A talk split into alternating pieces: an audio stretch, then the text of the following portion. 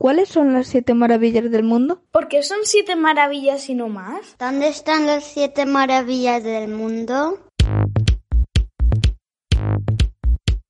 Planeta Podcast, el podcast para niños curiosos. Comienza Cometa Colin con Almudena de Cabo y María Prieta. ¡Despegamos!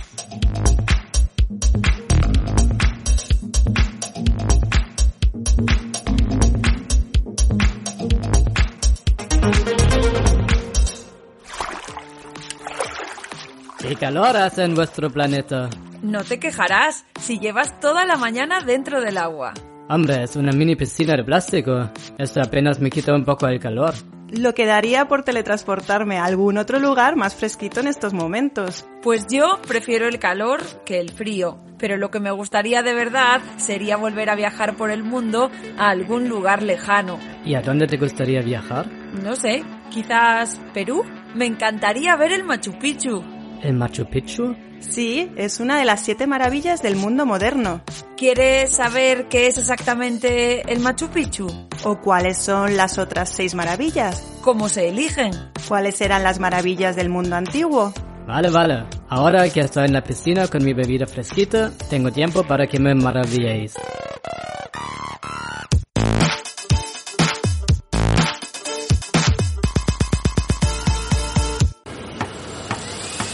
A lo largo de la historia, el ser humano ha conseguido levantar construcciones que han generado la admiración de todo aquel que tenía la suerte de contemplarlas. Pirámides, mausoleos, templos, estatuas, aunque muchas de ellas desaparecieron demasiado pronto. Hombre, las pirámides de mis amigos los egipcios. Sabía que iban a aparecer. Las pirámides son únicas. Los egipcios sabían lo que se hacían.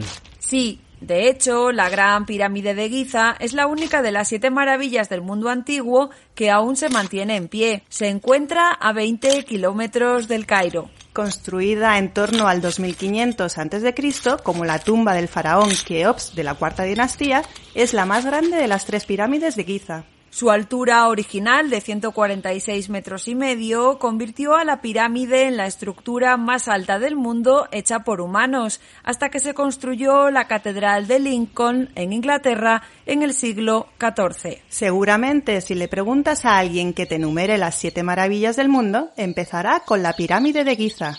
Pero, ¿por qué son maravillas? ¿Por qué son siete? ¿Y quién ha decidido todo eso? Pues fueron los griegos. Cuando los viajeros griegos exploraron otras civilizaciones, como las egipcias, persas y babilonias, recopilaron las primeras guías de las cosas más notables para ver. Estas guías estaban pensadas como recomendaciones para futuros turistas, razón por la cual las siete maravillas se encuentran por todo el borde del mar Mediterráneo. A estos lugares los llamaron Teamata, que significa algo que ver, pero eso pronto evolucionó al nombre de Taumata, que significa maravillas. ¿Y por qué solo siete? Seguro que hay muchos más. Los griegos eligieron este número porque creían que tenía un significado espiritual y representaba la perfección, quizás porque era la suma de los cinco planetas conocidos en ese momento, más el Sol y la Luna. Hasta la Edad Media, numerosos autores realizaron listas de las maravillas del mundo antiguo,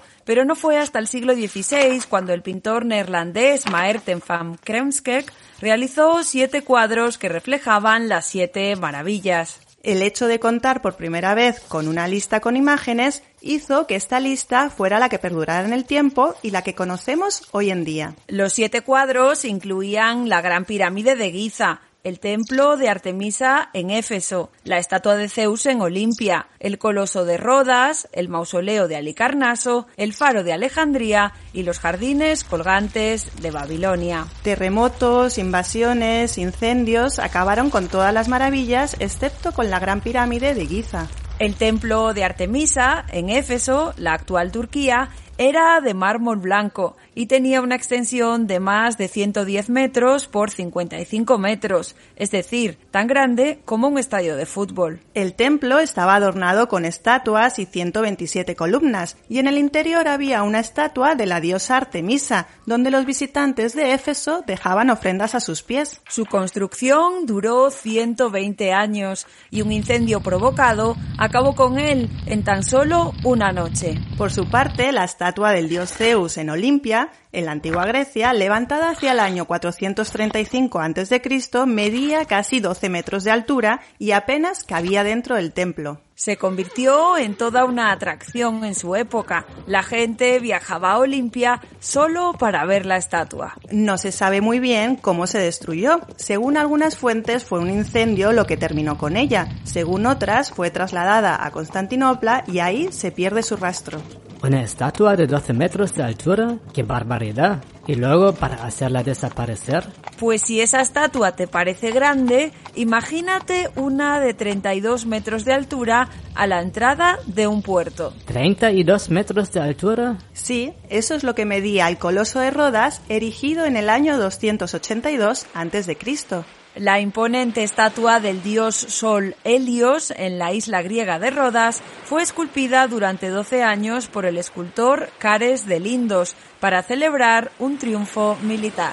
Durante muchos años se creyó que la estatua había sido erigida con una pierna apoyada en cada parte del muelle de Rodas, como aparece en algunas imágenes, pero a día de hoy se pone en duda que realmente fuera así. El coloso no resistió un terremoto y la estatua se hizo trizas 66 años después de su construcción. Un terremoto también acabó con otra maravilla, el mausoleo de Alicarnaso en el siglo XIV. El poderoso Mausolo, gobernador del imperio persa, construyó una nueva y magnífica capital para él y su esposa Artemisa, en Alicarnaso, en la costa occidental de la actual Turquía. Tras su muerte en el año 353 a.C., Artemisa fue la encargada de supervisar la construcción de su extravagante tumba, hecha de mármol blanco y asentada sobre una colina que dominaba la capital que había construido. ¿Qué obsesión tenéis los terrícolas con hacer todo a lo grande para ser recordados? Pues un poco sí, la verdad. Además, la tumba de Mausolo hizo que posteriormente se usara la palabra mausoleo para designar un monumento funerario suntuoso. ¿Y las otras dos maravillas que quedan? ¿Qué pasó con ellas? El faro de Alejandría, en la ciudad creada por Alejandro Magno en Egipto, se construyó en el siglo III a.C.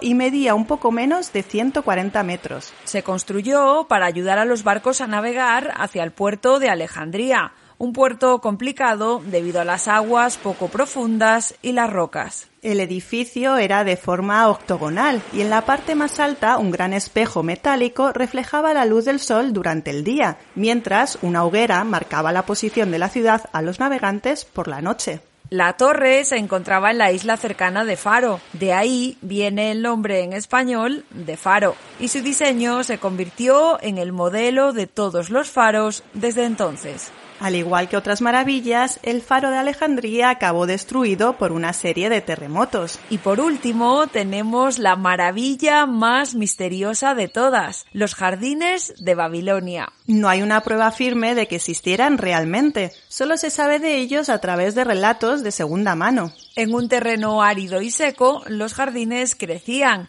y las raíces de los árboles formaban un tejado. Mantener un jardín así de exuberante y vivo en los desiertos de lo que ahora es Irak habría sido una gran hazaña, por eso se piensa que fue más una leyenda. A ver que yo me entere. Si de todas estas maravillas solo queda la gran pirámide de Giza, entonces no ha sido muy buena idea aterrizar en esta época. La próxima vez a lo mejor debería volar al pasado. Eso o disfrutar de las nuevas siete maravillas del mundo moderno. Sí, en el año 2007 el empresario suizo Bernard Weber organizó una votación mundial para elegir las siete maravillas del mundo. Podían participar construcciones hechas por el hombre hasta el año 2000 que se mantuvieran en pie. Si bien tuvo mucho éxito, también tuvo muchas críticas al tratarse de una iniciativa privada en la que se primaba el voto de los países con más conexiones a Internet. La Fundación New Seven Wonders elaboró finalmente una lista en base a los más de 100 millones de votos. Para saber cómo son estas nuevas siete maravillas del mundo, creo que lo mejor será que hablemos con quienes las conozcan de primera mano.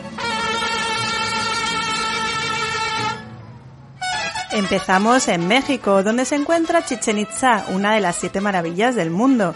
Allí Yerlanetzi y su hijo Michi nos explican por qué es uno de los lugares que todo el mundo debería visitar en algún momento. Chichen Itza es la ciudad maya más importante del mundo y se encuentra en México. Se ubica en la península de Yucatán, al sur de México, y fue fundada y construida justamente por los mayas entre los años 325 y 550 de nuestra era. Chichen Itza es un vocablo maya que significa la ciudad al borde del pozo de los Itzaes. Y los Itzaes es justamente el nombre del pueblo maya que emigró a Yucatán aproximadamente en el siglo IV. Esta zona arqueológica es famosa mundialmente por el juego de luz y sombra que ocurre en cada equinoccio, en el de primavera y en el de otoño, sobre la escalinata de la pirámide principal conocida como el castillo. Los rayos del sol proyectan sobre la escalinata principal la figura de la serpiente emplumada, a quienes los mayas denominaban Cuculcán, y esta desciende desde lo más alto hasta conectarse con la cabeza emplumada ubicada en la parte inferior del basamento. Desde México descendemos hasta Perú para que Herbert nos hable de otra de las maravillas del mundo, el Machu Picchu, en la cadena montañosa de los Andes a 2.430 metros sobre el nivel del mar. Aún no se define con total certeza, con total seguridad, qué fue Machu Picchu. Unos dicen que fue una ciudadela ceremonial con fines religiosos, otra que fue el mausoleo de un importante gobernante inca, otra que fue un centro que fue el eje, el punto de unión entre los Andes y la selva en la época incaica. Pero lo cierto es que hoy es un gran tesoro, una gran muestra de, lo que la humanidad puede hacer y resulta sorprendente, resulta una experiencia única cuando uno va allá, está caminando por una especie de, sendero, voltea un poco y aparece imponente hacia abajo la gran ciudadela inca de grandes piedras, eh, piedras unidas entre sí, entre las que no cabe ni un alfiler siquiera por la precisión en la que han sido puestas y que resulta en total toda una gran experiencia y como decía una muestra de todo lo que puede hacer el ser humano y un motivo de orgullo para los peruanos y en realidad, insisto, para toda la humanidad.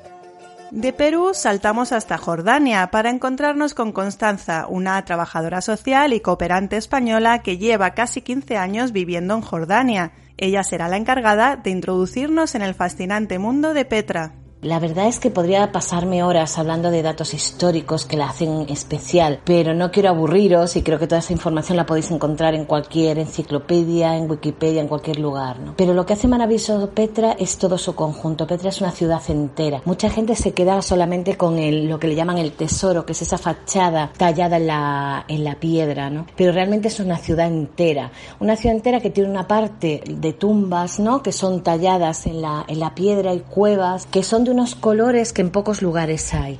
Lo que tiene impresionante es que las vetas de colores pasan del dorado al amarillo al morado oscuro, pasando por rosa, naranja, y entonces hace que haya una combinación de colores espectacular. Petra es, tiene curiosidades, pues como su teatro, que creían que era romano, pero no, es anterior a los, a los romanos, que está excavado, no está construido, es un teatro excavado para 5.000 personas, ¿no? Entonces Petra no solamente son el tesoro, el, el monasterio, sino que tiene mosaicos, tiene altar del sacrificio. Entonces, lo maravilloso que tiene Petra y por lo que yo animaría a todo el mundo a visitarlo es que no es que te traslade a una película como la de Lawrence de Arabia o la de Indiana Jones o yo qué sé, no. Es que tú te puedes montar tu propia película. Y nos movemos ahora a Brasil concretamente a Río de Janeiro. Allí se encuentra otra de las siete maravillas del mundo, una estatua gigante de hormigón armado que goza de unas vistas espectaculares. Hablamos del Cristo Redentor, del que nos da más detalles Marina. El Cristo Redentor, también llamado Corcovado, se sitúa en Río de Janeiro y es una de las siete maravillas del mundo. Es una representación de Jesucristo muy importante, tanto para las brasileñas y brasileños del país como para las 700.000 personas que lo visitan cada año. La estatua fue construida en el año 1931 para celebrar los 100 años de la independencia de Brasil. El Cristo Redentor tiene nada más nada menos que 38 metros de altura y está situado a 709 metros del nivel del mar, o sea que es muy fácil ver el Cristo desde cualquier parte de la ciudad y las vistas desde allí arriba son realmente impresionantes. La vista desde el Cristo Redentor es sin duda una de las mejores que tiene la ciudad de Río. Desde allí se pueden ver sus playas maravillosas, la inmensidad y la belleza de la ciudad y hasta la colina más famosa de Río, llamada Pan de Azúcar. De Brasil volamos a Italia para aterrizar en Roma. Allí nos espera Luca y nos va a hablar de un monumento cuyo nombre han cambiado con el paso del tiempo. Su nombre original era Anfiteatro Flavio, aunque ahora ya nadie lo conoce así sino por el nombre de Coliseo. Mientras existirá el Coliseo, existirá también Roma. Cuando caerá el Coliseo, caerá también Roma. Cuando caerá Roma, caerá también el mundo. Esta es una profecía de Beda el Venerable del siglo VIII y eh, me permite introducir lo que es el Coliseo, sin duda el monumento más conocido de Roma fue construido en el siglo I después de Cristo y la construcción empezó por eh, Vespasiano, el emperador, y se terminó con Tito en el 80 después de Cristo. Eh, este anfiteatro eh, fue construido donde antes había un lago, un lago hecho por Nerón, y Vespasiano quiso implantar ahí el nuevo edificio secó ese lago y construyó este enorme arena de forma elíptica. Bueno, era como un grande,